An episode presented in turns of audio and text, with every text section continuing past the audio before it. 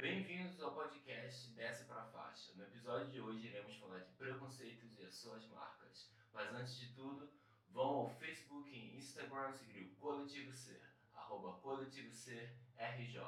Isso mesmo, arroba Coletivo Ser RJ. E vamos lá com o episódio de hoje. Na mesa nós temos Kaique. Nick. Leonardo. Exatamente. Também se, é, eu queria se alguém pudesse definir o que é preconceito. Alguém da mesa conseguiria definir o que é preconceito? Eu acho que é. Vou entrar no achismo, hein? Que seria qualquer ideia pré-formada sobre determinado assunto sem antes saber. Exatamente. Essa é a base do preconceito. E o preconceito, pelo menos se a gente for ver, nós temos duas formas de preconceito. Um preconceito que você mesmo tem na sua mente pela sua vivência e o que já é inserido pela sociedade. Porque nós temos aquela parte da nossa cultura que traz muito a questão do preconceito.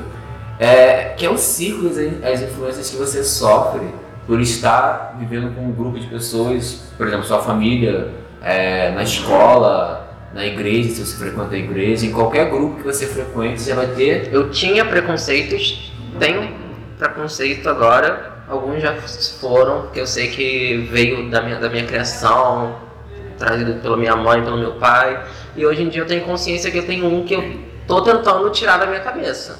O primeiro preconceito que nós temos, é, eu acho que é o preconceito com a gente mesmo. Quando a gente começa a descobrir que a gente é, não é aquela. É, não somos pessoas que padronizadas na questão de tipo, ah, você não é uma pessoa heterossexual, você começa a ter um preconceito com si mesmo. Pelo menos comigo foi assim, foi tipo, não pode ser. Tipo, eu não posso ser isso, porque como eu já disse no primeiro episódio, antes de tudo na vida eu fui taxado como estranho. Então já tinha aquele preconceito, tipo, eu posso ser estranho, mas eu não posso ser isso. Eu posso ser estranho, mas não posso ser aquilo. Isso é o que me aprisionou. É... Alguém na mesa, se você que quiser falar, como foi o processo de aceitação de vocês, de, da desconstrução do preconceito de, para si mesmo?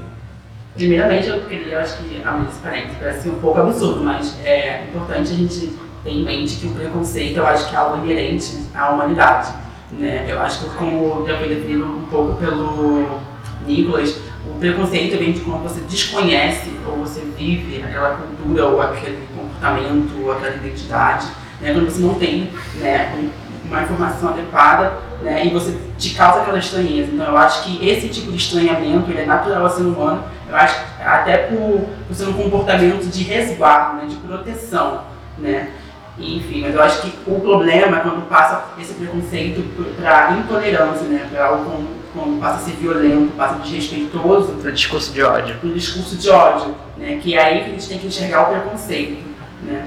E sim, o preconceito também é muito importante destacar que a gente precisa saber diferenciar o preconceito da desinformação, é onde a gente sabe as duas diferenças, onde a gente tem o preconceito que vem da falta de conhecimento, que vem um preconceito a partir da construção social, né, da educação, do que, do que, do que é adequado, do que não é adequado, do que é socialmente digno, do que não é socialmente digno, ou que vale a pena ou não. E o, o preconceito que ele é, realmente, a gente pode dizer que é o preconceito, entre aspas, mal, né, que é o preconceito violento. É quando a pessoa ela, ela vivencia ou ela tem conhecimento adequado sobre aquilo, mas ela continua perpetuando esse tipo de comportamento violento porque enfim, ela não gosta, porque para ela não é algo que vale, vale respeito. E meu processo de aceitação foi algo muito louco, né? Porque eu acho que como LGBT, né, é difícil a gente entender quem a gente é quando a gente tem uma gama de pessoas e um sistema religioso, um sistema político que não nos protege, ao contrário, só nos indica que a gente é anormal, que a gente não é digno de viver né, numa sociedade ou viver ou receber amor. Eu vivenci isso essa semana. Não sei se vai entrar na pauta. Pode falar. Eu fui atendido por um psiquiatra. É, a minha segunda consulta com ele. É, na primeira consulta em fevereiro, quando eu sofri uma agressão, ele me perguntou por que. É, desculpa, ele me perguntou se eu tinha feito com gestos, olhares, se eu fiz alguma coisa para incentivar o meu agressor.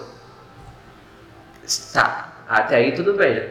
A segunda pergunta foi se eu tinha convicção, certeza que eu, que eu queria seguir a minha vida desse jeito. E ele apontou para minhas unhas pintadas, para o meu brinco.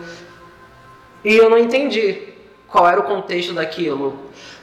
Passei por uma agressão. É, isso, nada, nada que eu fizesse justificaria, entende?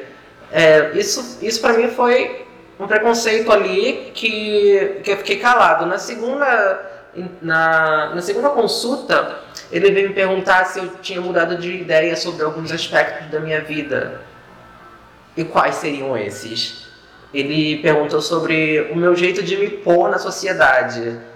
E entrou depois com um discurso totalmente merotra, é, de merotra, meritocracia, dizendo que o pobre tinha que, que aceitar a condição de vida dele, que depois que surgiu Hollywood, o pobre começou a se comparar com as melhores coisas, é, quer ter um iPhone que é dois, três salários mínimos, sendo que recebe só um, e é a vida do pobre. Ele disse isso, aspas. Me ouvindo isso, parece um pouco que ele quis dizer que nessa questão de é, aceitar a condição, né, no caso da sua, da sua violência, que você tem que aceitar ser violentado justamente porque você é um LGBT e você basicamente não se adequa a um padrão social. Meio que me parece isso, né? Sim. né? Se você é Total. gay, você é violentado, pôs bem, né? Passar Exato. bem. Você tem que continuar Ninguém precisa é, fazer psicologia, estudar história ou sociologia para entender que isso aí vem totalmente de contra com, com o que a gente está colocando aqui, que é o respeito. Ele Sim, me desrespeitou. E, e esse é o, é o perigo do preconceito. Porque na visão dele, ele é pensado, não, eu sou um especialista, eu vou fazer essa pergunta. E ele, com certeza, ele sabe que, que ele estava te atacando praticamente sobre a sua sexualidade, sobre o jeito que você se porta. Isso não importa, você foi agredido, isso não deu motivo para ser agredido. O preconceito é perigoso por isso, porque você teve essa noção. Mas agora imagine se fosse outra pessoa que não tivesse essa noção que ele estava te atacando. Seria uma pessoa que já entraria naquele questionamento e é uma coisa que a gente vive a nossa, a grama, o, início da nossa vida é se questionando. Porque, pelo menos no início da minha vida, assim, a primeira percepção de preconceito que eu tive foi quando eu chamava os amiguinhos de viado para ofender, mas eu mesmo não sabia que era um viado. Eu falava, ah, sou viadinho, mas eu não sabia que era um viado, não sabia que era um homem gay. Eu realmente não sabia. Você, a gente começa a ter esse início de começar a gerar um ódio, uma aversão, quando a gente está no jardim, quando a gente está na, na, parte mesmo da infância, e a gente começa a ofender umas pessoas com ofensas que a gente mesmo não, não entende. Isso é o perigo, porque você cresce, vira profissionais da área da saúde, de outras áreas, e você vai replicar aquele preconceito que é algo que já veio com você desde a infância, um discurso que você ouve desde a infância. A primeira percepção de preconceito minha foi essa. Eu deveria ter o que, uns 10, 11 anos. Eu falei, pô, por que eu tô chamando aquela pessoa de viado que eu nem sei direito o que é um viado? Eu nem sei o que é um homem gay. Eu, a, a, pra mim, pra vocês terem noção, eu sei que isso pode parecer até, poxa, essa pessoa vivia em que planeta? Mas lembrando que eu era uma criança na época. Tipo, eu não sabia a relação de ser um, pessoa viado, entre aspas, e um homem gay. Eu não fazia a relação que poderia ser a mesma coisa. Entendeu? Viado, naquela época da minha infância, era você ser uma pessoa babaca, você ser uma pessoa ridícula, você chamava de viado, porque viado era a palavra que você tinha que usar naquela situação. Pra vocês, qual foi aquela primeira vez que você parou pra pensar tipo, isso não tá certo, eu acho que isso é um preconceito? Vocês lembram da primeira percepção de preconceito que vocês tinham, que já estava inserido em vocês de alguma forma? Olha, a primeira vez, eu não, realmente não vou lembrar a primeira vez, mas eu estou pensando aqui numa forma de preconceito que ela é muito, muito sutil, que é aquele preconceito que a gente replica sem saber que a gente está replicando. Que foi até no, no. tava mexendo no Tinder e tal. E aí eu tava olhando assim, tipo, como é que são as pessoas que, eu, que, eu, que, dão, que dão match comigo? E aí existia um padrão ali muito claro, que era sempre aquele cara padrãozinho, geralmente Sim. masculino, branquinho, europeu, não sei o quê. E aí eu falei assim, caralho, eu, um cara que se considera negro, e aí eu tô replicando uma parada assim, totalmente não condiz com o que eu penso. E aí depois disso, é claro que aí eu, toda vez que passava uma pessoa que não estava naquele padrão, padrãozinho da sociedade, eu parava, olhava bem, lia. Eu falei, é, gostei, vou dar match. Porque antes passava, antes era sempre aquele automático, só o padrãozinho, só o padrãozinho.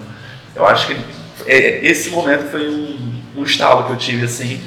E aí, o que eu me lembro agora foi uma das primeiras vezes que eu tive uma, Essa esse vislumbre, essa percepção clara, assim, tipo, É, isso faz parte isso. do, do crescimento do ser humano, né? Ter, ter a percepção de que errou, saber crescer, saber onde errou.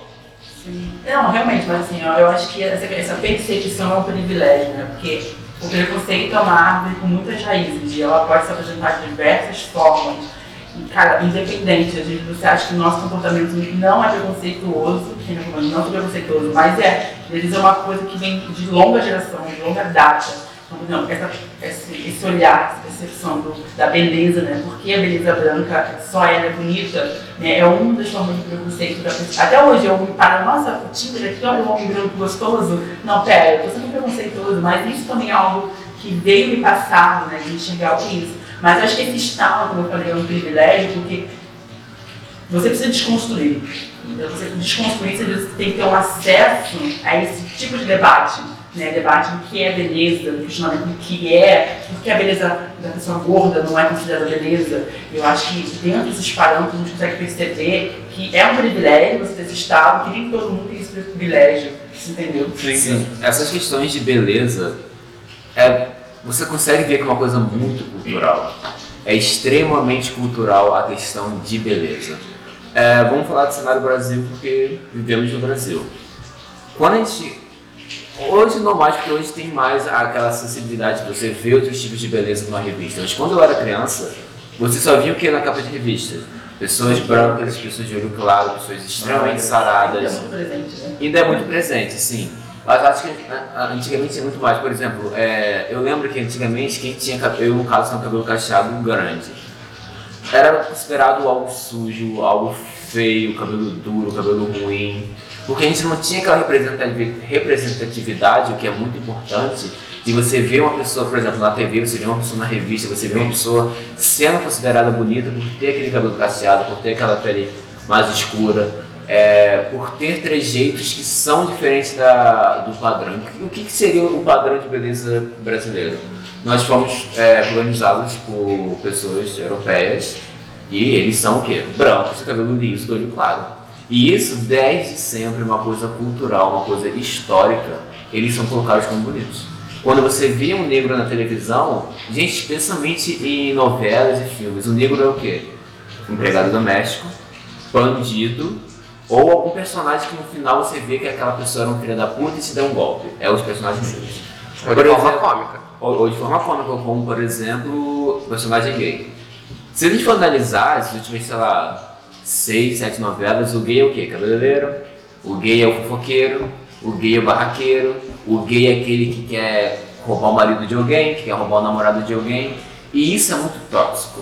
Pra gente, que a gente já somos maiores de idade todos da, da- do podcast, ainda é tóxico. Eu ainda me sinto, tipo, às vezes mal por sentir aquela, sentir aquela influência. Mas para criança, para uma pessoa que ainda não tem aquela percepção do mundo maior, para o que ela vê na TV, o que ela vê no filme, o que ela vê no desenho, é a verdade. É a construção do preconceito. É a construção do Mas eu acho que preconceito. tem uma questão do- da ocupação de espaço, né? Eu acho que a gente conseguiu. Assim, eu consigo ver sempre a parte do lado positivo. Acho que eu, mesmo sendo cômico, a gente conseguiu ocupar esse espaço mítico, né? Sendo essa bicha forte afeminada.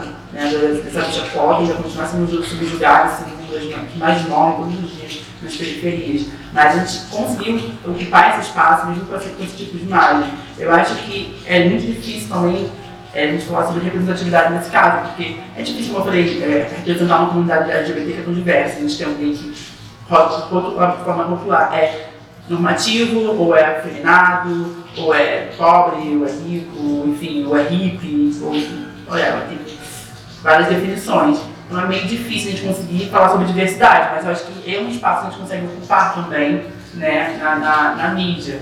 E conseguir pautar isso, porque, gente, a, pauta, a diversidade é a pauta do momento. entendeu? Sim, é uma coisa que assim, eu acho muito importante a gente conseguir perceber sobre a questão da representatividade é como ela era feita antes e como ela ocorre agora quando se trata de personagens e tudo mais. A gente falou até no, na- na- no nosso piloto, a gente colocou essa questão dos personagens, como eles, como eles eram feitos, o que está acontecendo agora, a gente citou o Paulo Gustavo, Mas a gente tem que perceber um estalo muito importante que é os personagens antigos, eles eram LGBTs, eles eram gays, lésbicas e tudo mais, mas eles eram para as pessoas, as pessoas que estão no padrão, rirem das pessoas que, que não estão no padrão. Então era sempre aquele personagem feito para o, o hétero rir do gay. E exatamente, o divertimento era o cara ser gay e ter determinadas peculiaridades ali. Agora, hoje, mesmo com personagens como o do Paulo Gustavo, não é mais o, o hétero rir do gay. É uma piada interna da comunidade gay e é o gay rindo com o gay. Sim. Porque é engraçado, a gente tem que achar graça nas nossas próprias situações. Porque dá pra tirar muita coisa engraçada do que a gente vive. Sim, essa questão. O que você falou foi exatamente o que, teria, é, o que foi dito. Tipo, é diferente fazer uma piada gay para o público gay ou para o público em geral rir do que fazer uma piada específica para um grupo que está no padrão, que está no alto da sociedade rir de quem está, lógico, entre aspas, por baixo. Isso realmente é muito preocupante. A gente está falando muito de personagens, influências, mas qual, quais, quais ou qual foram a primeira influência em si? Tipo, aquele primeiro personagem, ou aquela primeira situação que você viu e você falou, hum, isso é viado, isso é gay, isso é LGBT. Eu cresci com a Madonna. Minha mãe é fã número um da Madonna. É, então desde pequena eu sabia, eu me identificava com aquele personagem, com, com aquela mulher forte nos palcos, falando desde daquela época em 86 ela já, já abraçava o público LGBT, é, sendo uma pessoa forte, mas até então para mim só ia até ali, só pra, por ter aqueles gostos. Eu não seria alguém que, que se identificasse com outro sexo, sabe? Que fosse gostar de garotos. Para mim se limitava na parte artística. Madonna logo depois é, vem trabalhando com sexualidade, com, com a expressão, é, dança. E ela me trouxe, além do, da parte artística, ela me fez me descobrir como pessoa. Madonna é minha primeira referência gay. Eu acho que pra Grande maioria. grande maioria, né? Sim. Porque eu acho que a questão de se LGBT não tem necessariamente alguém LGBT, mas alguém que consiga te representar e De dizer, alguma forma. de alguma forma e também dizer que é, você não é normal, né? Que você é uma pessoa. que Quem deve, você deva ser quem realmente você é. Eu acho que essa é a parte importante. A gente pode ter esse tipo de pessoa que diz que você é normal, que você é uma pessoa que pode realmente alcançar coisas boas, não necessariamente ser LGBT. Por exemplo, Madonna tá aí, Beyoncé, Lady Gaga, que são Mas, mas quem foi realmente que me fez me aceitar de fato foi a Gaga. A Gaga é maravilhosa. De, Porque sim, de coração. por- pela questão da nossa idade. O Madonna com certeza é um grande ícone, uma grande influência. Sim. Mas naquela época a gente que 10, 12 anos, o que tava tocando lá na TV era Lady Gaga, Born This Way. Ah, até mesmo a música Judas, que foi uma música que na época todo mundo falou, nossa, uma demoníaca, tá usando. Isso é uma coisa muito interessante de ser pautado. Toda vez que a gente tem alguma coisa considerada diferente, é sempre algo do demônio. Não importa se é de um país que nem considera o demônio ou a religião cristã, não importa o que seja, é diferente, o que é, é do demônio. Se tem uma cruz, é do demônio. Se tem uma maquiagem no rosto, é do demônio. A gente vê isso até com bandas héteras como Kiss. Kiss na época era do demônio. Por que era do demônio? Tinha letras satânicas? Não. É, rezavam pra Satã em palco? Não. Por que era do demônio? Porque era estranho. Isso também, infelizmente, é Não uma... só estranho, porque ser estranho é bom, né? Ser diferente é adequado, é bom. Sim, mas eu a- acho que quando você sai do que é declarado é, Certo. certo, o padrão, é, você vai partir de contra o que no senso comum é dito como certo, né? Aí você é considerado. Uma vez eu estava assistindo uma entrevista nossa magistrada da quebrada que eu vou ela, e ela dizia, por exemplo, que as travestis, em certo momento, eram usadas como, um, como uma imagem, dizer que aquilo é. que as pessoas não deveriam ser aquilo, né? que, por exemplo, um médico usava uma travesti, né, com uma imagem de, olha, não seja isso, não seja aquilo, aquilo é abominável, aquilo não- essa vida não tem valor, entendeu? E é onde também ac- acontece a permissão para que você sofra vários tipos de violência. Porque se essa vida, essa vida não tem valor, essa vida não tem foco, porque essa, vida não se adequa, né, ao que é considerado sistêmico correto, ela tem total liberdade para sofrer violência, para sofrer qualquer tipo preconceito, para ser maltratada, ser subjugada né? E aí a gente tem nenhuma lei que nos protege, a gente não ninguém possa nos proteger. Nós temos a nós mesmos. E às vezes nem essa é a melhor opção, porque nós também sabemos que. Porque você, é como foi dito no primeiro episódio, é, não é porque. Na, no piloto, na verdade, perdão. Como foi dito no piloto, não é porque você faz parte de uma comunidade que sofre opressão que você não pode ser um opressor. Toda vez que a gente está, por exemplo, o coletivo C, nós representamos um coletivo. Nós temos que ter cuidado da forma que nós nos expressamos, porque a gente sofre opressão, mas indiretamente a gente pode acabar oprimindo alguém.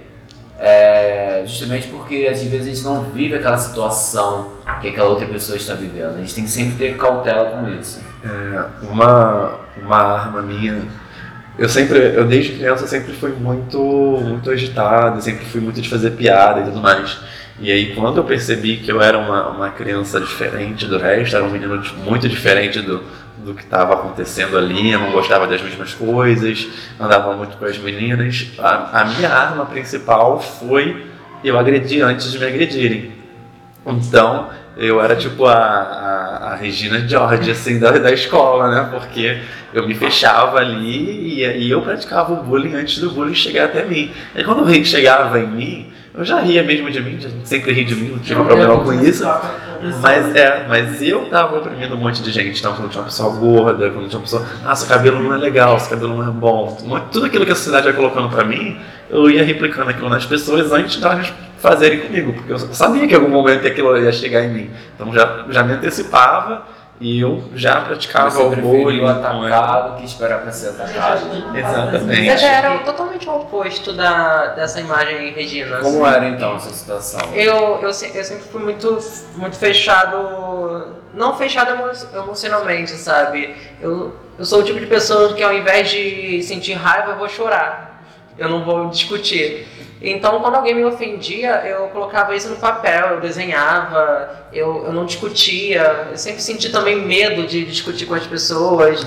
Eu colocava em forma, em expressão artística, dançava dentro de casa. E eu lembro de um dia em que na escola é, pegaram meu casaco, o casaco de capuz, colocaram ao contrário e fecharam e me empurraram. E eu caí.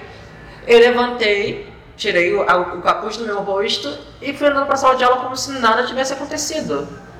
Eu queria chorar, chorar, chorar. Então eu desenhei aquilo no papel. E cheguei em casa e coloquei um, DVD da Madonna, em que ela tá, tá muito, sabe, uma parte de, de, um show dela que ela tava muito explosiva. explosiva e dancei. E nunca falei aquilo pra minha mãe. Então, isso era a minha forma de Você sentir. transformou a dor em arte, no caso. É, e a Gaga até usa também num dos clipes do Mary the Night. Não é que ela prefira fingir que nada aconteceu. Ela só prefere fingir, colocar de uma forma artística. Eu, é totalmente isso que eu fazia. E essa questão também é muito importante quando a gente tem algo dentro da gente, a gente não deixar aquela coisa nos sufocar. Nós temos que falar sobre, se expressar sobre de alguma maneira. Porque acaba que isso vira um ciclo vicioso. Quando você guarda muita coisa para você, tem uma hora que você mesmo não suporta. E é isso é aí que mora o perigo de muitos jovens LGBTs se matarem, muitos jovens LGBTs entrarem no mundo das drogas. Não só LGBT. Não, no geral em si, sim, no geral em si. No geral em si, nossa, que redundante. No geral, é, isso é, é, muito, é muito triste de se ouvir isso e infelizmente é algo que ninguém quer falar sobre. E é uma situação que ocorre no passado, ocorreu no passado, ocorre agora no presente Até e muito hoje. provavelmente no futuro vai estar acontecendo e nós temos que falar sobre. Mas até hoje, gente, quando eu vou falar pra, pra alguém algum sentimento ruim, é, é como se eu me sentisse obrigado a estar feliz. Entende? É, não posso sentir aquilo, ah, é, é bobagem. É, se eu vou ao psicólogo, o que que tá acontecendo? O que que, o que que você tem? Não, não tem nada. Só e é difícil tipo, falar sobre a dor quando você não, não tem pessoas que estão preparadas para escutar sobre a sua própria dor. Tipo, a gente não tem psicólogos que saibam lidar, por exemplo, com transexualidade, o que, que é com essa dor. A gente não tem pais que conseguem identificar, por exemplo, quando os filhos estão passando por processos psicológicos. Olha, graças a Deus eu encontrei é, durante essas idas ao psicólogo, uma terapeuta, Maria Cecília, que me ajudou muito. É, Primeiro, quando, quando eu disse pra ela que eu sou gay, ela não, não teve espanto nenhum. E eu fiquei espantado. Você esperava alguma reação dela? Sim. É, e o meu eu tinha preconceito com a imagem afeminada, sendo que sempre fui. Meus, mas os meus pais falavam, ah, você, não, você pode ser condicionar, né? Você pode ser gay, mas não vai pintar a unha, não vai usar roupa de mulher, né? Não vai colocar brinco. Não. E a Maria Cecília foi trabalhando isso em mim, mas por que você não quer fazer isso? Por que você não faz isso? Ela foi trabalhando a minha autoestima, porque isso tudo estava ligado a um medo de ser colocado numa, numa caixa, num, num estereótipo. É aquela questão, você pode ser gay, mas não tão gay, porque aí você já tá passando dos limites. E Isso é ela, eu acho também, ela trabalhou isso tudo de forma sutil. E quando eu fui perceber, eu já tinha colocado o brinco, eu já estava pintando a unha, de forma sutil, assim, só, só falei, caralho, agora eu sou afeminada. Agora você entendeu o que ela tava te falando. Sim, e hoje em dia eu me sinto Viva. Viva é a palavra mais fácil. Eu ia colocar. Eu acho que eu consigo me expressar, falar o que eu estou sentindo realmente. Depois disso tudo, eu me libertei, sabe? Essa, essa situação que vocês dois levantaram de, dos profissionais que não estão preparados me lembrou de uma conversa que eu tive ontem com um amigo. Esse amigo, ele descobriu que ele é soropositivo há um, tempinho atrás. E aí ele falou que tá com um, um infectologista super homofóbico, assim, que bota pra ele vários questionamentos, assim, várias coisas. Assim, olha, tipo, a culpa é sua, você é promíscuo, você não tem que fazer, você não pode você é, um, você é um promíscuo, você não pode fazer isso, você não, não deveria, você. E aí, tipo, ele sai, ele foi pra primeira consulta, que aí, acho que depois acho que são seis meses, parece que volta. E aí ele falou que ele saiu de lá e ele não conseguiu tirar dúvida nenhuma, ele não sabia de nada. E aí ficou eu e ele pesquisando um monte de situação, mandando um monte de link, falando pra ele poder ver, entender o que, que ele tá passando, vendo o canal no YouTube pra poder passar pra ele. Porque ele falou que o cara que deveria atendê-lo e tirar todas as, todas as dúvidas dele sobre aquele assunto não estava nem um pouco preparado para o fato dele ser gay, sendo que esse cara deve atender trocentos mil gays o tempo todo. E esse, eu acho que também esse despreparo acaba jogando a- o LGBT ou qualquer outra pessoa mais à marginalidade, mais a- ao risco, né? Porque esse tipo de comportamento às vezes afasta essa pessoa que quer, já está fragilizada, já está vulnerável e quer ajuda, e quer um auxílio para conseguir tentar transformar a sua saúde de alguma forma e encontra um, ali um homofóbico, um intolerante de cara que ao invés de te apoiar, te, Tipo, é mais pra baixo. te põe mais para baixo e acaba te jogando a mercê. Sim, essa, essa questão do infectologista, do preconceito dele, falar tipo, ah, você é gay, então a culpa é sua de você ter pegado.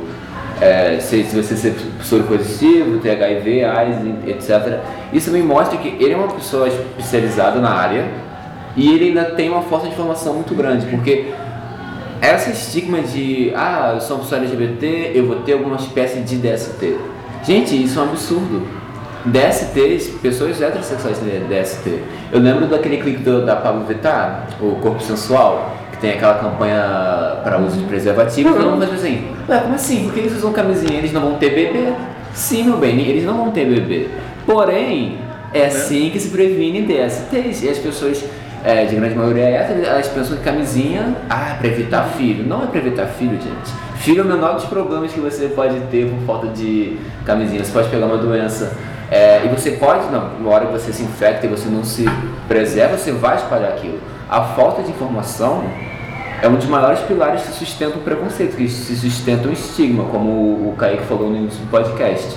E ele é uma pessoa especializada, gente. Ele estudou aquilo E mesmo e assim. o preconceito dele contra as pessoas gays, as pessoas LGBTs, fez ele ficar cego sobre. É, uma questão de- desse estigma, que assim, porque notavelmente as pessoas LGBTs estão muito mais expostas a, a essas questões de DST e HIV, é, a falta de preparo dos nossos pais. Nossos pais, assim, a gente hoje está vivendo uma onda que as pessoas não querem discutir sexo na escola, discutir prevenção, discutir.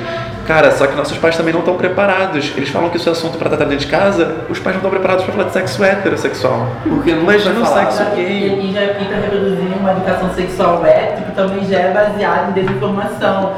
Entendeu? Outro dia eu conversei com a minha mãe sobre se tocar. Eu Ah, senti. Masturbação na sala de jantar.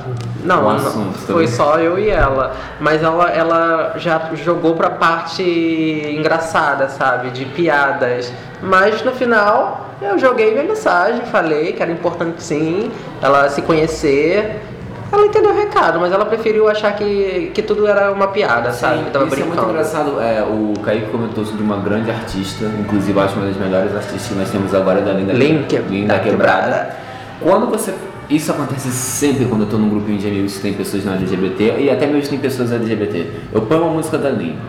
As músicas da Lin tem, algumas das músicas, claro, não são todas, tem um conteúdo sexual muito grande. Ao invés da pessoa tentar ver a mensagem que está sendo passada, que a pessoa vai falar, música escrota, vai começar a rir, porque falou piroca, porque falou peru, porque falou vagina.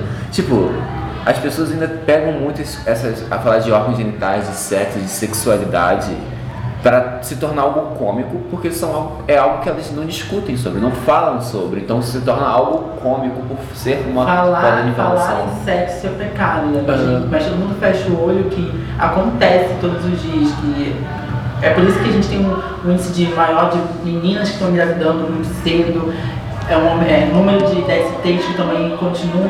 Graças a Deus, graças a qualquer pessoa, está diminuindo esse número. Mas é justo mais pelo tratamento, justo mais pelo agora esse combate ao HIV que está que tá procedendo nesse ano, né? Porque eu acho que é uma questão mais religiosa, né? Que falar sobre sexo, principalmente sexo de casamento, é pecado, né? Mas a gente- aí a gente ignora que nossos filhos eles fazem sexo cedo e fazem sexo de forma desprotegida, o sexo acontece de todas as formas, entendeu? A gente fecha o olho, né, para viver essa normalidade, do, da santidade que talvez né, essa ilusória e esquece que esse, essa- não falar sobre sexo né, só aumenta os riscos né, de exposição a DSTs e, E sexo é algo normal, gente. Natural. Todos fazem sexo. É algo natural. Se não, fo- acho que se não fosse o preconceito, esse estigma do, de, de nós gays sermos ficarmos é, portando doenças sexualmente transmissíveis seria tipo muito menor ou talvez até zero. Imagina você estar num, num- numa sociedade que está preparada para falar do sexo com você desde que você é criança, independente de qual for a sua futura orientação sexual, e uma sociedade no qual os pais eles vão te acolher, porque essa questão da gente Cara, eu pelo menos sempre namorei fora de casa. Nunca levei ninguém pra dentro de casa. Nunca foi uma, uma coisa de eu trazer alguém pra Fazia minha casa. né? Era uma coisa escondida, era uma coisa tipo mundano ali, então tem que ser tudo escondido, tudo por fora. E isso várias vezes já rolou de eu fazer sexo sem camisinha, porque eu era uma criança, eu tipo, não tinha noção das coisas, eu era muito novinho. E você não conversava aquilo com os meus pais. Não falava sobre aquilo. Eu Por tenho medo, às vezes. por até. medo, por um monte de situação. Agora você imagina uma sociedade onde os seus pais vão te acolher, você não vai viver na, na, na margem ali, você não vai ficar marginalizado, porque você vai ter seu primeiro namoro reconhecido dentro da sua casa. Você vai poder namorar, você vai poder conversar com seus pais sobre sexo. Eu acho que esse cenário que a gente vive de, de DSTs aí, que sífilis aí voltou com E falar tudo. De- falar de sexo de acordo com a idade, né? Né? Não é a gente, ah, vou falar com uma criança de É. 3 anos, isso aí, ó, vamos fuder É. gostoso. Tipo, não é Sim. assim, Não é assim. sobre sexo e sexualidade tem a sua idade. E é bom lembrar também que quando a gente fala de sexo, não é- não é estimular, é ao contrário. É contrário. informar. E informar. E quando você fala de, de sexo, né, você abre os olhos para os perigos ou né, para essas exposições, você diminui esses riscos e principalmente diminui o que a gente não tem, que é pegar um DST ou uma gravidez É. adolescente. Sim. É, a fake news é aquele negócio, aquela noticinha falsa, sem fundamento nenhum, que todo mundo acredita porque muita gente está falando. É. A, a educação sexual é algo que, se você fala assim, educação sexual, o que, que o pessoal lembra? Kit gay. Kit É. gay vai ensinar as crianças de 3 anos a colocar salto alto, fazer lip Kit gay que não tem gay, tá? Mas não tem gay naquele livro. Sim, e aliás, gente, vamos, vamos É, informar. O kit, esse kit gay, gente, não foi nem aprovado pelo MEC. Isso não está em colégio nenhum. Isso foi ferramenta para você ser massa de manobra. É, é justamente o que o Kaique falou, falar de sexo, de sexo, de sexualidade, não é você falar, vamos lá, criançada, bora transar. Não é isso. É você informar. E uma forma de lutar contra o preconceito é a informação. É a forma mais calma de se lutar contra o preconceito, vamos se colocar dessa maneira. Quais outras formas você acha que a gente pode utilizar para combater o preconceito? Olha, não sei exatamente as formas que a gente pode utilizar, mas a, o meu intuito quando eu entrei aqui no, no Coletivo C era justamente só informar. Eu não tenho pretensão nenhuma de mudar a cabeça de ninguém. Eu só acho que se as pessoas tiverem informação, elas vão tomar decisões melhores a partir daí. Então, até no meu dia a dia, tipo, eu estava conversando com minha mãe e minha avó esses dias sobre Que inclusive são maravilhosas. auxílio reclusão para aqueles carcerários e tudo mais. Independente de ser contra ou de ser a favor. Elas estavam falando uma coisa que eu sabia que não era verdade. E aí eu fui lá, abri, pesquisei lá no Google, abri uma página confiável e li para elas como funcionava a situação. Não, olha só, vocês estão falando uma coisa que não é verdade. Onde você, onde você viu essa informação? Aí ficou minha mãe e minha avó naquela. Não, porque eu vi, porque falaram, porque me passaram. Não, eu abri de novo a página, botei numa página oficial lá do governo com a informação, como funciona o auxílio reclusão, como funciona isso, aquilo outro. Tá, aí pautei para elas a situação. E aí, de onde vocês estão tirando essa informação? Não, ela não é verdade. Vocês deveriam ter baseado melhor. Aí elas ficaram meio sem, sem ter o que falar. Então acho que a gente precisa fazer isso atualmente no dia a dia. É, você viu uma pessoa falando alguma coisa que não é, não, não, não é verdade, está faltando ali alguma informação para fechar, eu acho que a gente tem o dever de, de, de corrigir. Porque isso virou uma teia sem fim, essa questão da fake news. Ela, ela começou, ela começou já faz um tempo, ela tomou proporções gigantescas nas eleições. A gente tem um presidente que foi eleito com um monte de, de, de fake news rolando ali aos, nos contornos. Essa própria do kit gay, que quer incentivar crianças a fazer sexo, quando não é o, o programa do MEC, é um programa totalmente de instrução. Gente, vamos lá. É, nós estamos numa, bela casa, num belo estúdio. que Nosso orçamento é altíssimo, ok? nós estamos num belo estúdio. E caso vocês ouçam uns barulhinhos de som, é o funk tocando, ok? É o barulho de água, porque de vez em quando. Porque estamos na Zona Oeste e é isso mesmo que acontece. Gente, somos um podcast da Zona Oeste. Se você não quer ouvir funk, se você não quer ouvir barulho, Está no lugar errado. é, funk, exatamente, isso é uma questão boa de se falar também. A gente está falando muito do preconceito da questão da, da sexualidade, do gênero, contra os LGBTs, o que é válido, lógico. Mas o preconceito também tem outras camadas. Um preconceito, lembra que eu falei da parte de eu falava viado sempre que era fiado? Uma coisa de toda criança que tem aquele pai que ainda ou- ouve Beatles e se acha o ícone da música, fala o quê? Funk é lixo. Mas por que funk é lixo? Funk é lixo. Funk é lixo. Essa é novamente aquela questão de você ter uma ideia que você reproduz e você não tem a mínima noção do que você está falando aquilo. Eu era assim, gente, eu odiava funk. Comecei a sarrar, amei funk. E também a questão do. Quem não gosta de funk é criança, né, gente? Quem não, exatamente. Se você já está Que não criando tá, não criança. tá sarrando, porque depois que você sarra, meu irmão, não Sim, tem volta. e- funk. sarrar também é cultura. Sim, e o funk Gente, tá também é uma grande informação, é uma grande informação não, uma grande forma de se expressar, como mesmo o Nick falou, que ele usava aquela dor interna dele para se expressar artisticamente, o funk não basta também como uma expressão. Nós temos as drag queens extremamente famosas hoje em dia, é, como por exemplo a Lia Clark, a Travestismo, né? Pepita, né? Travestismo, né? Pepita, Grandona linda, quebrada. Exatamente. As músicas, como eu falei, pode chocar a primeira vez que você ouve, se, são músicas de conteúdo, entre aspas, pesado. Mas é uma expressão, uma realidade que muitas pessoas vivem e precisa ser falada. Eu ainda tenho preconceito com funk. Eu acho que é uma- essa é uma questão do funk, é, sem preconceito que tem é muito pela, pela questão social, né? Porque o funk nasceu nas, nas ruas, nasceu na favela. E socialmente a favela é considerada Sim. um lugar é, assim, que marginalizado, né? O pior do pior Não é a só o funk, favela. mas o morador da favela também, né? Então, assim, se você- quando você pensa numa coisa que vem do local que socialmente assim, é, é abominável, né? A gente tem essa perspectiva talvez do funk não ser adequado, não ser uma música boa, não Na- ser uma expressão cultural. Assim, na real, a real da real, o que é a real sobre o funk? Por que, que o funk é tão Manda rejeitado? Assim como várias outras coisas. Funk é música de preto. Acabou. É acabou. Vamos fechar aqui esse assunto. Funk é música de preto, axé é música de preto. Já tentaram proibir também um monte. Tudo, tudo, tudo que é ritmo de preto. Samba, axé. Tudo isso já foi tentado, tentaram criminalizar isso no Brasil. Assim como existe aí um projeto, parece que está rolando aí, que é, falaram que a Anitta ia até, ia até fazer um protestinho lá no clipe, né? Tava rolando aquele bafafá. Existe aí um projetinho aí idiota de criminalizar funk. Gente, tudo que é de origem preta é criminalizado. Então, a religião do preto é uma religião do demônio, a música do preto é uma música que não deve ser ouvida. Também, né? A criminalidade, é, tipo, eles vão. Tudo que é ligado ao preto vai ser ou criminalizado, vai ser jogado a, a marginalização, não vai ser alguma. Vai ser alguma cultura de, de segundo nível, quando for considerado cultura, porque geralmente não é. E a religião do preto, aí, jogada nessa, né, nesse limbo de ser colocada como um demônio, quando na Sim, verdade outra nem tem questão demônio. também é uma questão muito ótima de se tocar. Tudo que o preto faz é horrível, é uma subcultura, não tem informação. Pois estranhamente também é uma grande forma de inspiração para os brancos pegarem, refazerem e falar, não, mas agora sim é cultura. Por quê? Porque agora é uma pessoa branca que pegou uma ideia do negro e fez algo melhor. A gente chama de apropriação A, cultural. a né? apropriação cultural, Agora, exatamente. Por exemplo, uma- um clássico exemplo, é o hip hop, o rap.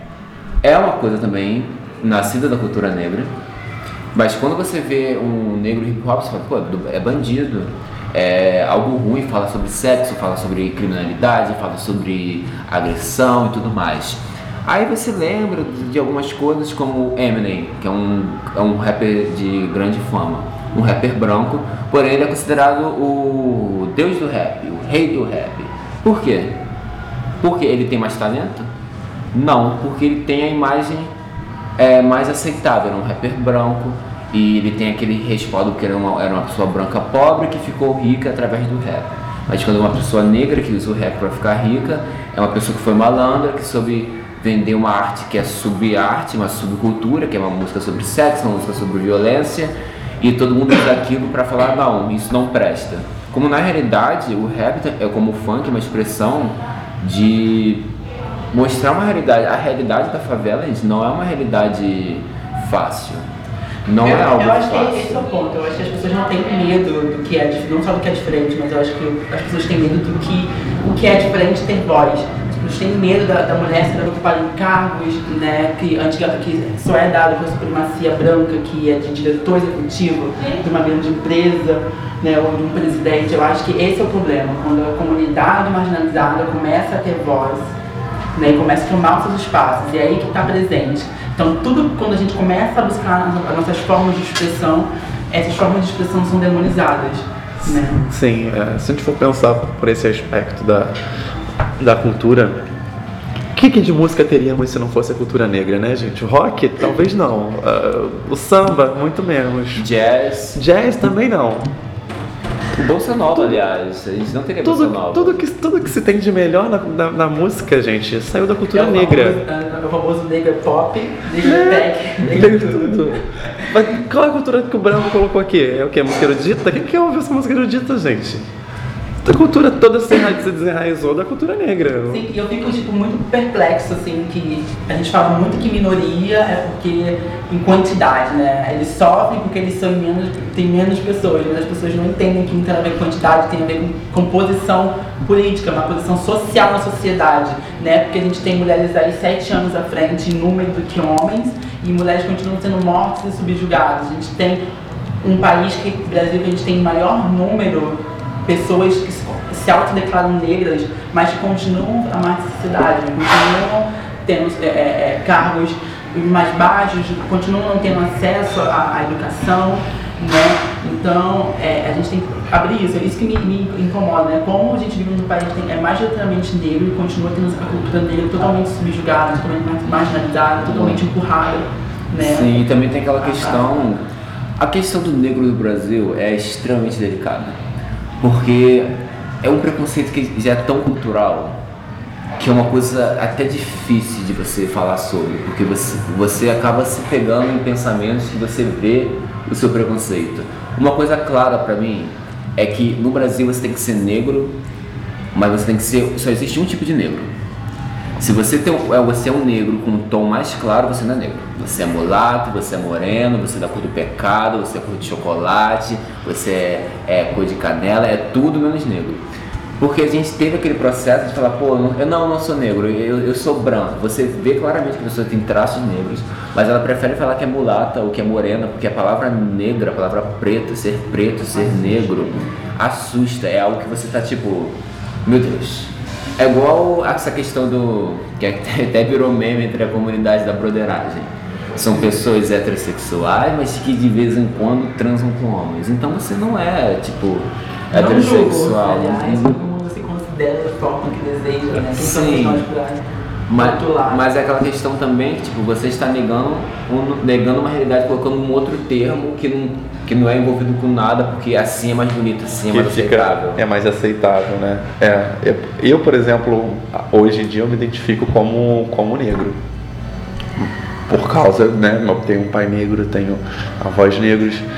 É, mas assim, antes disso, na verdade eu me identifiquei como gay antes de ser negro. Que eu não era negro, eu não era um gay negro, eu era só gay e aí eu era moreno. Pra mim eu era moreno e acabou. Não, por que, que seu cabelo é assim? Por que, que seu nariz é assim? Por que, que sua boca é assim? Isso, isso não importa. Veio tudo, só que veio tudo do além pra mim, né? Mas, e aí foi um processo de, de desconstrução, acho que ta- talvez até muito maior do que pra parte do gay, porque a parte do gay eu, eu meio que tava em branco e aceitei aquilo pra mim. Agora, pra parte de ser negro, não, eu, eu, eu me achava, eu achava que eu era branco ou moreno. Olha que maravilha, Eu olha branco mim, ou branco ou moreno. moreno ou moreno, né? Impossível. E todo mundo me passava por ali, né? Eu tenho aquela passabilidade pelo meu tom de pele. E aí, pra eu parar e falar, caralho, eu sou preto. Isso foi muito difícil pra mim, assim, demorou muito pra eu aceitar isso, demorou muito pra eu entender, pra eu poder me, me justificar, me entender e me colocar agora, não, eu sou um homem negro. Demorou muito, foi difícil e assim, eu tive que rever tudo que eu pensava sobre Sim. mim mesmo. Porque essa questão da representatividade novamente, você, não nesse caso, gente, não existem pessoas negras, você não vê pessoas negras por aí, mas a questão da ter representatividade de ter aquele orgulho de ser negro. Acho Isso ainda imagem de negros em altos cargos, Sim. imagem, ter cantores negros, ter empresários negros, ter professores. Porque, gente, é uma coisa que esses dias eu estava pensando, é um estalo, a gente não tem. Esses estalos eles vêm assim na vida. Eu fui eu me perguntei quantos professores negros eu tive na vida. Eu acho que eu posso contar dor no dedo e olhe lá, entendeu? Gente, Por eu faço muito isso hoje, em- hoje em dia. Tipo, eu entro em qualquer lugar, quantos negros tem aqui? Aí eu olho assim, dependendo se for um lugar que eu sei que é um lugar de, de, de posição, de, de, de. Como é que chama agora? A, palavra oportunidades, assim, ou, e aí eu vejo assim, eu eu já chego assim olhando, assim, tipo, ah, você vê alguma situação, uma coisa política na televisão, lá, uma, um debate, o aí eu paro assim, aí eu paro assim, quantos aqui são o negros? negro? É tipo que nem o buscar agulha no palheiro, né? É tipo, é, é- hoje em dia, é cadê a mulher, cadê o viado, cadê a É. mulher, cadê o negro? Gente, cadê? Todo mundo?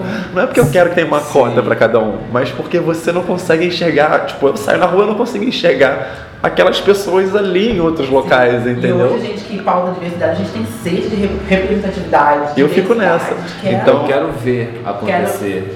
quer a diversidade na minha mesa. É, eu, eu fico, eu sempre, Super bola, gente. eu, eu sempre, eu sempre, depois que eu me aceitei negro, e depois que eu comecei a parar pra ver, eu comecei, foi aquela questão do Tinder que eu falei mais cedo também, que eu parei pra ver, analisar a beleza dos caras que são negros, e aí, assim, aí eu tive que procurar referências, assim, de caras que eu achava muito fodas e que eram negros, então, aí eu parei na música, na, na televisão, eu tive que parar e ficar analisando, caramba, olha esse cara, e esse é um exercício muito bom, acho que pra autoestima da gente, Qualquer pessoa, se você acha, se você tem um problema de autoestima, eu acho que faz muito bem você parar e ver uma pessoa com aquela sua característica numa posição de poder, numa posição de, de, de prestígio mesmo. Ela tá Você ali sendo. Você não está sozinho. Você não tá sozinho, ó, aquela pessoa ali, ó, ó, você não, não é satisfeito com o seu nariz. E aí você vê lá, tem a Lady Gaga, que tem lá o nariz dela, que não é o nariz perfeito do planeta, e ela se acha maravilhosa. E ela é maravilhosa, aquele nariz.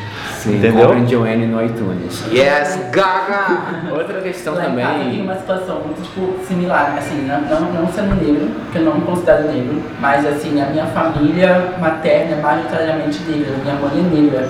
E sabe que é viver numa família que mesmo sendo negra não se reconhece negra, e não se reconhece negra porque eles não querem ser negro, mas porque eles passaram a vida inteira Negando isso. Ne- não é que eles negavam, mas é porque as pessoas negavam a eles esse direito de se identificarem como negros. Porque eles não tinham referências, não tinham representatividade, não tinham uma educação, ou enfim, não tinha um grupo que legitimava a existência deles. Hoje a pauta do negro. Então eles mesmo reproduziam. Eu, quantas vezes eu escutei minha mãe negra falar: Nossa, que nariz de porco esse daí, nossa, que cabelo do assolou bombril, entendeu? E hoje a gente, nós dois, desconstrói isso.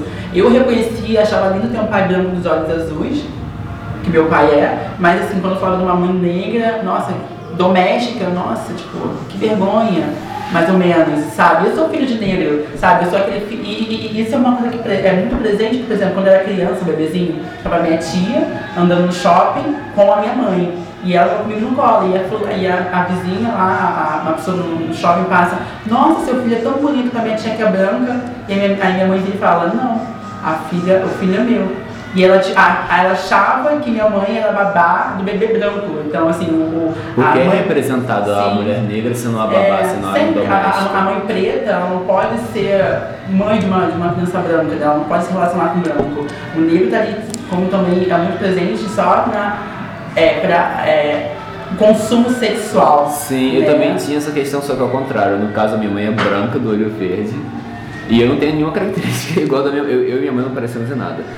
E quando eu ia com a minha mãe, as pessoas perguntavam: Ah, essa é sua mãe? Sim, essa é minha Mas é sua mãe mesmo? Tem certeza? Tem certeza? Você perdeu aqui? É Sim, essa questão é sempre o que as pessoas esquecem da questão da biologia, que é assim, quando olha meu pai, fala, ah não, assim sim, porque eu sou a cara do meu pai. Sim. Felizmente ambos bonitos. E essa questão também da representatividade, sem querer te cortar, I'm sorry. I'm sorry, é, me desculpe em inglês, inclusive, quem quer me contratar, quem quiser me contratar. Pra quem não é alfabetizado. Vai ter outro podcast, espanhol, inglês, Exato. francês pra você. Em breve no iTunes. É, outra questão que a gente está falando muito da representatividade. Hoje em dia, a gente está falando muito do cenário. Uh, não que seja um passado também, ó, 600 anos atrás, a gente está falando de um certo passado. Hoje em dia, quem vocês consideram assim um ícone da representação? Eu considero, na minha grande opinião, ícones da minha comunidade para mim são Linda, Linda Quebrada, Lia Clark, Pablo Vittar. Fora do, fora do Brasil, eu gosto muito. Vou deixar bem claro que eu não tenho, eu tenho uns problemas com o RuPaul, mas eu acho muito foda a gente viver num tempo que a gente tem um show sobre drag queens, é um, um dos shows mais vistos do mundo, um dos programas mais premiados hoje em dia, estão ganhando Emmys e tudo mais, que é uma cultura underground, da, dentro da comunidade LGBT é muito underground a questão do drag, e hoje em dia é uma. A Pablo Vittar, pelo amor de Deus, é uma das cantoras mais famosas do Brasil hoje em dia e é uma drag queen. Eu acho que tem uma relatividade aí, porque, tipo assim, tem a, a, o abicho, LGBT que nos representa e a que representa a comunidade. Né? Por exemplo, tem, tem pessoas que se enxergam na Pablo Vittar, tem pessoas que se, se enxergam na Mulher Pepita, que é uma travesti negra, ou numa transexual, enfim. Mas, eu, na, assim, eu acho importante como LGBT, mesmo que eu não, eu não goste, não me enxergue no trabalho daquela LGBT, eu entender que ela está ocupando um espaço que antes era ocupado apenas por pessoas brancas, héteras, e eu valorizar esse tipo de trabalho dela já é é uma forma de agradecer por essa existência que ela tem de luta, né? Mas para mim assim, eu ainda me importo assim muito com a história, né? Com o passado, quem viveu e quem morreu para que hoje eu tivesse esse local de fala, estar numa mesinha de roda conversando. Por exemplo, é uma pessoa que eu sinto amo, que eu sempre nunca quis ser a bicha que faz moda, nunca quis ser a bicha que faz é, publicidade e propaganda. Eu sempre quis ser a bicha que fazia física, ou engenharia, ou biologia, e isso não me era dado, porque eu tinha um rótulo da bicha que só tinha que fazer essa, essas, essas profissões, né? E uma vez eu parei para assistir é, O Jogo da Imitação, né? Ah, que é um, é, sim, é um filme onde você tem um, um gay, né? Em que ele basicamente faz... E em momento algum fala que ele é só no finalzinho, assim, tipo assim, você pum, bomba assim no final. E na história você desconhece, é. porque se você não for o macho viril hétero branco, é. né, você não tem lugar na história como herói. E ele teve herói, e ele foi meu herói, ele foi a minha representatividade, ele foi o meu ícone dele. Foi quando eu falei assim, sim, eu posso ser um gay que faz engenharia ambiental. Sim, e, isso, e eu olho para trás, eu vejo, por exemplo, gays que morreram na ditadura, ou travestis e transexuais que quebraram o pau no estômago para poder né, apanhar no policiais, quebrar esse pau. E fizeram tudo isso para que eu estivesse aqui. Essas pessoas, para mim, no meu caso, assim, são que me, que me emocionam. E, assim, elas, para mim, são os meus ícones LGBTs. E eu sigo, igual como, como eu fiz o coletivo C, na expectativa de continuar esse legado dessas pessoas, porque para mim é uma voz que se iniciou e agora eu tenho que levar, né, continuar no. Sim, eu conversei, estava conversando também isso com um amigo anteontem, sei lá, sobre justamente essas. A gente está falando na verdade de artistas que se posicionam e artistas que não se posicionam. E aí a gente acabou citando a Madonna, Lady Gaga, artistas que atualmente que estão aí atualmente, que se posicionam e pessoas anteriores que também se posicionaram. E como é importante a gente ter pessoas, essas pessoas dando, ampliando a nossa voz colocando, evidenciando as situações. Eu acho que se a gente pode hoje ser gay, existe ali um, um, um, dedinho da Madonna ali no meio disso tudo, porque ela escancarou, né? Tipo, ela abriu muita coisa pra gente, pra nossa existência, pra falar, olha, a gente existe, olha esses caras, olha esse grupo de gente aqui, ó, HIV, ela botou lá no CD dela, o, o toda a questão sobre HIV. Like que artista? Que artista faz isso hoje em dia? Que artista se posiciona? Cristina Aguilera colocou lá um vídeo puta beijaço, uma coisa que pouquíssima gente faz hoje em dia, entendeu? Então eu acho que a gente precisa de gente que se posiciona e eu realmente tenho essa, esse mesmo pensamento que você, sobre as pessoas que vieram no passado e que sofreram pra caramba. Sim, é muito, é muito importante a gente saber o passado, porque se não fosse pelo passado a gente não estaria agora no presente, a gente não teria as ferramentas para tentar um futuro melhor ainda. E você, Nick, quais são os seus ícones? Meus ícones. É, sobre gays? É, negros? Geral. geral. Ícones da, de qualquer coisa, coisas que te influenciaram a ser você mesmo. A, que te deram aquela Ah, meus ícones, meus ícones são Madonna, Lady Gaga, a Lorde, a Lana Del Rey, sim, a Lana. Ela não é depressiva, gente. Ela é consciente, consciente e melancólica, tá? E tem um escritor também que eu considero muito minha influência, é o Rubem Alves. É, ah, você falou de escritor, eu lembrei agora da Maria Carolina de Jesus, vocês já ouviram falar? É uma escritora negra propagada da nossa história, obviamente. E ela tem um livro chamado Quarto de Despejo, que eu acho sensacional. Porque ela era pobre na década de lá que não vou lembrar, muito tempo atrás, catadora de lixo, morava na favela. E tem um, um, um, trecho que eu não vou saber dizer exatamente o que está escrito, mas que ela coloca que o cabelo dela, que ela, ela, o cabelo dela era chamado de cabelo ruim e o cabelo da, do branco era chamado de cabelo bom. E ela revertiu esses conceitos porque ela achava que o cabelo dela era o cabelo bom, que o cabelo dela ela botava de um jeito e ele ficava daquele jeito.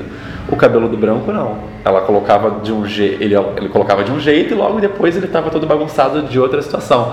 E aí ela faz essa reflexão de, não, na verdade é o meu que é bom, então. E o livro todo é um livro de diário. Ela sou mãe solteira, não queria casar porque ela via outras mulheres na favela que sofriam violência e ela não queria aquilo para ela. Ela entendia, tinha consciência que aquilo não era bom para ela de, de, forma alguma. Ela educava os filhos dela com esse tipo de pensamento crítico. Ó, a gente está aqui, a gente é assim, mas isso não é certo. Não tinha dinheiro para poder pagar, por exemplo, o médico para o filho, tinha que se virar do jeito que, que podia. É uma, uma escritora sensacional eu recomendo, eu já li o livro, perdi o livro, comprei o livro, ainda não chegou o livro de novo. E estou esperando ele chegar para poder ler mais uma vez e agora, depois de todo essa, essa, esse período que eu tive de militância, poder ver se ler agora se vai ter um novo significado para mim esse livro. Porque quando eu li já foi um impacto muito forte, muito forte mesmo. Sim. A gente já falou muito também da, das influências, mas o que vocês ainda querem para o futuro? Se vocês pudessem imaginar uma coisa que pudesse mudar agora, lógico que a gente gostaria de um o dedo paz, que todos fossem respeitados, mas sabemos que a paz, é o que está um pouco longe. Mas quais são as metas para o futuro que vocês acham que a gente pode conquistar no futuro próximo? Minha meta foi aquela que eu falei, aquela hora, é só informação. Pretensão, informação. pretensão nenhuma em mudar a cabeça de ninguém. Só acho que se as pessoas tiverem informação, elas vão tomar decisões melhores. É só, é só um dos poucos motivos para entrar no coletivo C. É passar informação para as pessoas o máximo possível. Aqui a gente mora numa área que a gente sabe que a informação aqui demora a chegar, mesmo, mesmo com toda essa tecnologia, parece que a informação não para, não para na Zona Oeste, ela se perde em algum local ali na Zona Sul, não sei. Não chega até aqui direito com a mesma, com a mesma força. Uh, provavelmente porque a gente não tem os mesmos índices de escolaridade, de vários IDH do pessoal de lá, então provavelmente isso deve contribuir muito para essa desinformação que a gente vive aqui. Eu acho que se as pessoas tiverem informação correta, elas vão repensar o que elas estão fazendo, o que elas estão que elas estão estão vivendo, a forma como elas estão vivendo. Se elas tiverem informação, acho que o mundo já vai melhorar assim pra caramba. Mesmo que não fique 100%, muita coisa já vai estar melhor. É, eu acho que é isso também, mas eu penso também que eu acho que ter um. Que as pessoas consigam ter acesso a alguns direitos que são ligados, né? Como a gente pode ter a, a, um hospital consiga é, atender de forma adequada, investir numa universidade onde tem acesso para esse mesmo grupo, né? A gente consiga, a, gente, a, a, a comunidade LGBT tenha a sua cidadania plena, né? Eu acho que isso é importante. E também, gente, igual a gente está falando sobre Agora vai ser votado em 12 de dezembro sobre se a homofobia será crime ou não no Brasil. Né? Eu acho que esse é um momento de suma importância né, para poder. Não é um privilégio né, ter esse tipo de lei que nos ampara, né?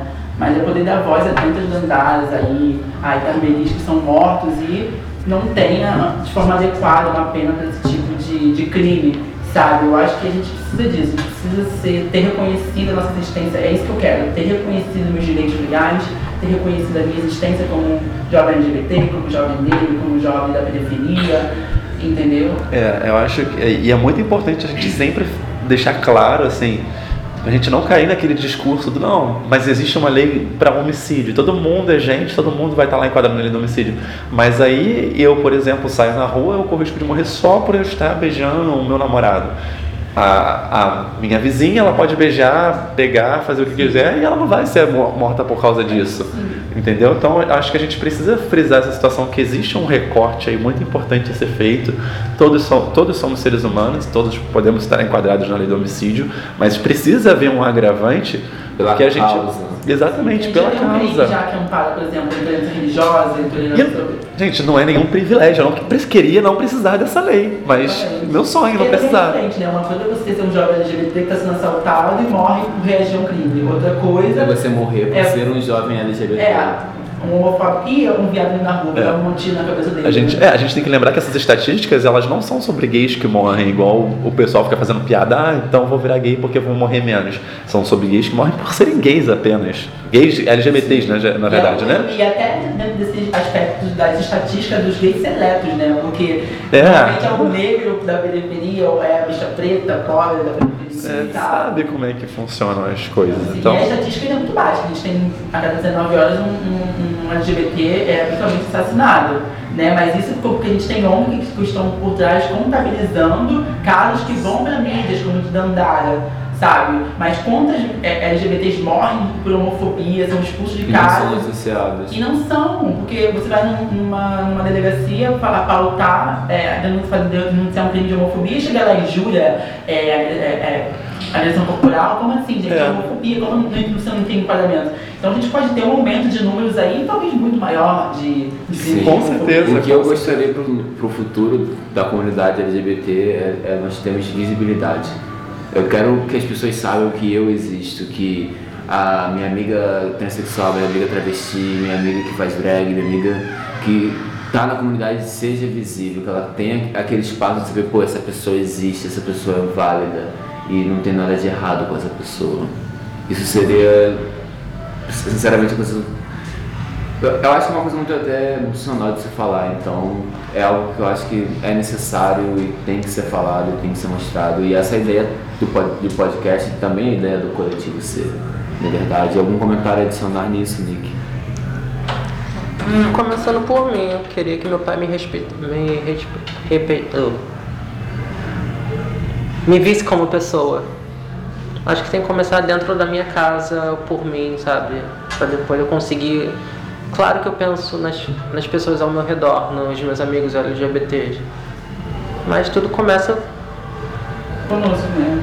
Trabalhando sim. Tudo, como, tudo começa como nós, indivíduos.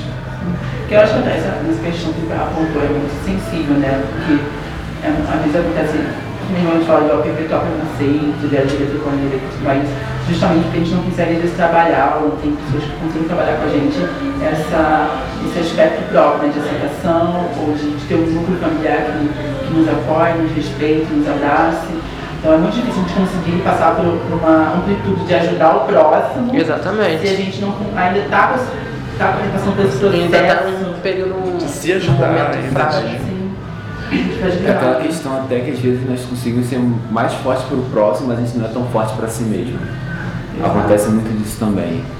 É. Mensagens finais, algumas mensagens que vocês queiram deixar. Eu quero deixar uma mensagem bem clara. Ouçam os artistas LGBTs. Divulguem. Eu sei que, gente, é difícil comprar no iTunes, é meio carinho, 3 reais uma música. Talvez. Mas divulguem. Vejam no Spotify. Ponha no Spotify, divulguem. Deem suporte à sua comunidade. Isso é muito importante. Mesmo que não goste, Sim. Né? Não gosto de finge, vocês fingem tanta coisa pior. Eu não gosto da Pablo Vittar, mas eu curti a página dela, segui ela nas redes sociais, porque eu vi a história dela no programa da Eliana, então eu comecei a respeitar a história dela. Eu não curto muito o estilo de música dela.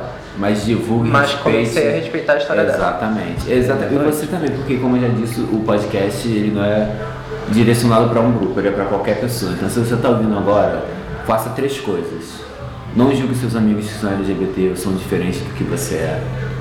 Dê sempre suporte a uma pessoa, porque às vezes um, uma, uma fala como assim você consegue, tem como você fazer isso.